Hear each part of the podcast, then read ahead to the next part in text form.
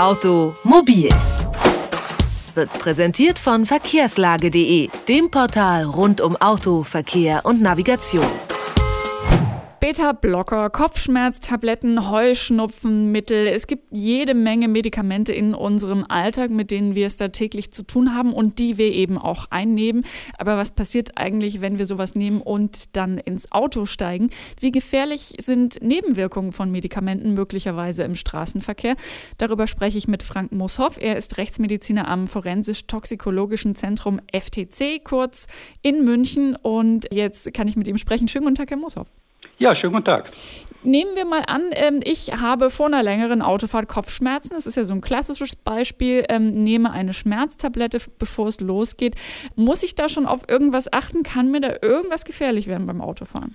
Das kommt natürlich immer ganz darauf an, welches Mittel man eingenommen hat. Also wenn das jetzt ganz harmlose, unbedenkliche Monopräparate sind, also Medikamente, wo nur ein Wirkstoff drin ist, Salicylate, Aspirin, Paracetamol, die sind eigentlich noch relativ harmlos. Wenn es dann aber schon Mischprodukte sind mit viel Koffein oder insbesondere vielleicht auch stärkere Mittel, wo Codein als Wirkstoff enthalten sind, dann kann das zu erheblicher Müdigkeit oder dergleichen führen. Es kommt immer darauf an, welcher Wirkstoff und dass man sich entsprechend vorher den Packungsbeilage durchliest und schaut, was für Nebenwirkungen kann genau dieses Präparat hervorrufen. Bei welchen Nebenwirkungen sollte ich denn eher aufmerksam werden? Also wenn ich den Zettel dann tatsächlich mal lese, wo sollte ich sagen, oh, vielleicht lieber nicht oder vielleicht lieber ein anderes Präparat? Also es gibt eine ganze Reihe von Präparaten, die machen müde. Das sind wirklich zum Teil schon nicht einmal Opiate, also Morphin oder dergleichen, sondern auch schon andere Schmerzmittel, die Codein enthalten.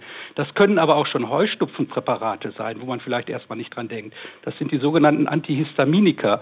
Äh, je nach Substanzklasse und welches Präparat ist, kann das mehr oder weniger ausgeprägt zur Müdigkeit führen und auch so, da sollte man sich vielleicht von dem Arzt schon mal entsprechend beraten lassen, nehme ich häufig am Straßenverkehr teil und welches Präparat ist für mich jetzt genau das Richtige. Ganz besonders relevant sind natürlich äh, zentral wirksame Substanzen, so nennen wir die, also Substanzen, die auf das sogenannte zentrale Nervensystem Einfluss nehmen. Das sind also durchaus äh, Psychopharmaka, äh, Antidepressiva, Neuroleptika.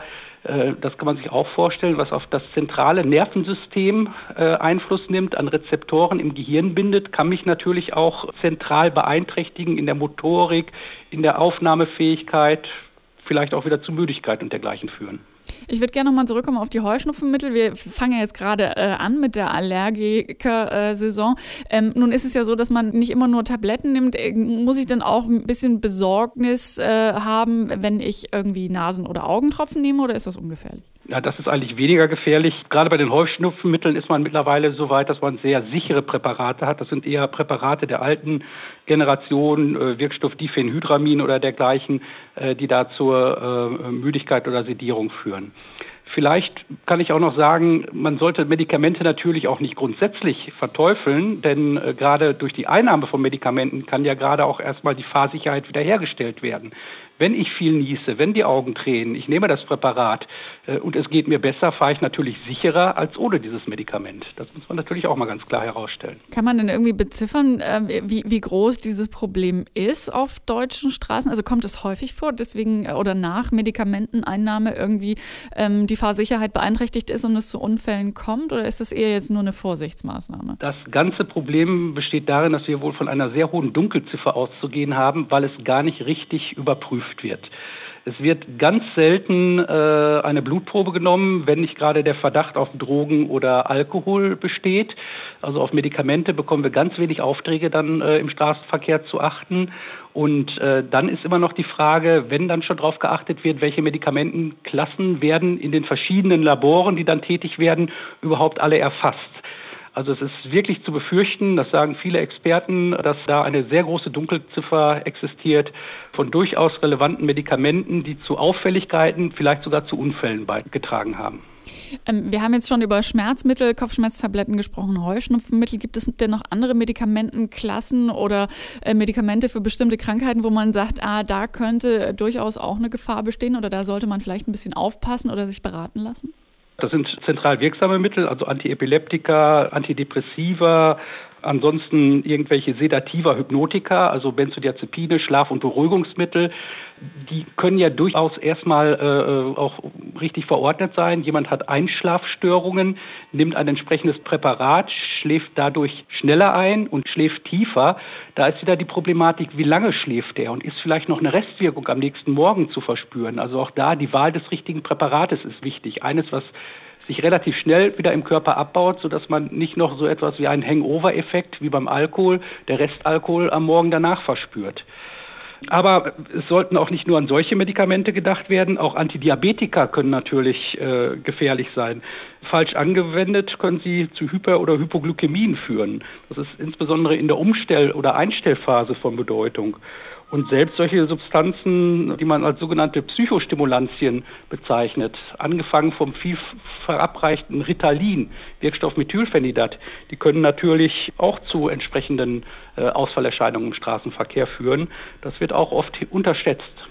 Nun ist es die eine Sache, den Beipackzettel sozusagen sehr genau zu lesen für ein Medikament. Nun gibt es ja aber auch äh, Diabetiker zum Beispiel, ähm, die äh, irgendwie noch ein Blutdruckproblem haben und durchaus auch eine Kombination von äh, Wirkstoffen äh, zu sich nehmen. Was macht man denn dann? Da hat man eigentlich nur die Chance, sich mit dem Arzt abzusprechen, oder? Weil sonst ja, kann man das nicht einschätzen. Da ist es ganz wichtig, dass der Arzt auch erfährt, welche Medikamente nimmt dieser Patient zusätzlich noch ein. Ein ganz großes Problem liegt im sogenannten Ärztehopping. Das heißt, man geht äh, dem, vom einen Facharzt zum nächsten Facharzt und es wird gar nicht die ganze Krankengeschichte und auch nicht die ganze Medikation bekannt gemacht. Da weiß der eine Arzt gar nicht, was der andere schon verschrieben hat, was der Patient einnimmt. Und das kann natürlich zu ganz unvorhersehbaren äh, Wechsel- bzw. Nebenwirkungen führen und zur gegenseitigen Wirkungsverstärkung oder auch zur Aufhebung von Wirkungsweisen. Ganz, ganz wichtig, dass der äh, Patient seinem Arzt mitteilt, die und die Grunderkrankungen liegen vor und ich nehme schon das und dann sollte der Arzt auch wissen, was jetzt vielleicht für die neue Fragestellung für ein Präparat das Richtige ist. Manchmal liest man ja tatsächlich auf den Beipackzetteln sogar äh, konkret, dass man beim Autofahren äh, möglicherweise aufpassen sollte oder eben nicht Auto fahren sollte. Würde es helfen, wenn man bei bestimmten Medikamenten auch äh, konkrete Grenzwerte direkt angibt und sagt, äh, mehr als zwei Tabletten darf man hiervon nicht nehmen, bevor man sich ins Auto setzt? Oder, ähm das ist relativ schwierig, denn äh, jeder Patient muss individuell eingestellt werden. Dann gibt es den etwas gewichtigeren Patienten, der braucht vielleicht eine ganze Tablette, wohingegen vielleicht bei einem weniger korpulenten Menschen schon eine halbe Tablette ausreicht. Also man sollte eher gut eingestellt sein, sodass die Krankheit man den Griff bekommt, äh, aber trotzdem noch keine Nebenwirkungen äh, auftreten. Und das bedarf eigentlich einer individuellen Einstellungsphase. Vor allen Dingen äh, sollte man das Problem nicht unterschätzen, dass tatsächlich Medikamente Einfluss haben auf unsere Wahrnehmungsfähigkeit, auf unsere Schnelligkeit, auf unsere Reaktionsfähigkeit im Straßenverkehr und man sollte keine Angst haben, sich gegebenenfalls beim Arzt beraten zu lassen. Nebenwirkungen von Medikamenten werden häufig unterschätzt im Straßenverkehr. Darüber habe ich gesprochen mit Frank Mussow vom Forensisch-Toxikologischen Zentrum in München. Herzlichen Dank für das Gespräch. Bitte. Automobil, jede Woche, präsentiert von verkehrslage.de.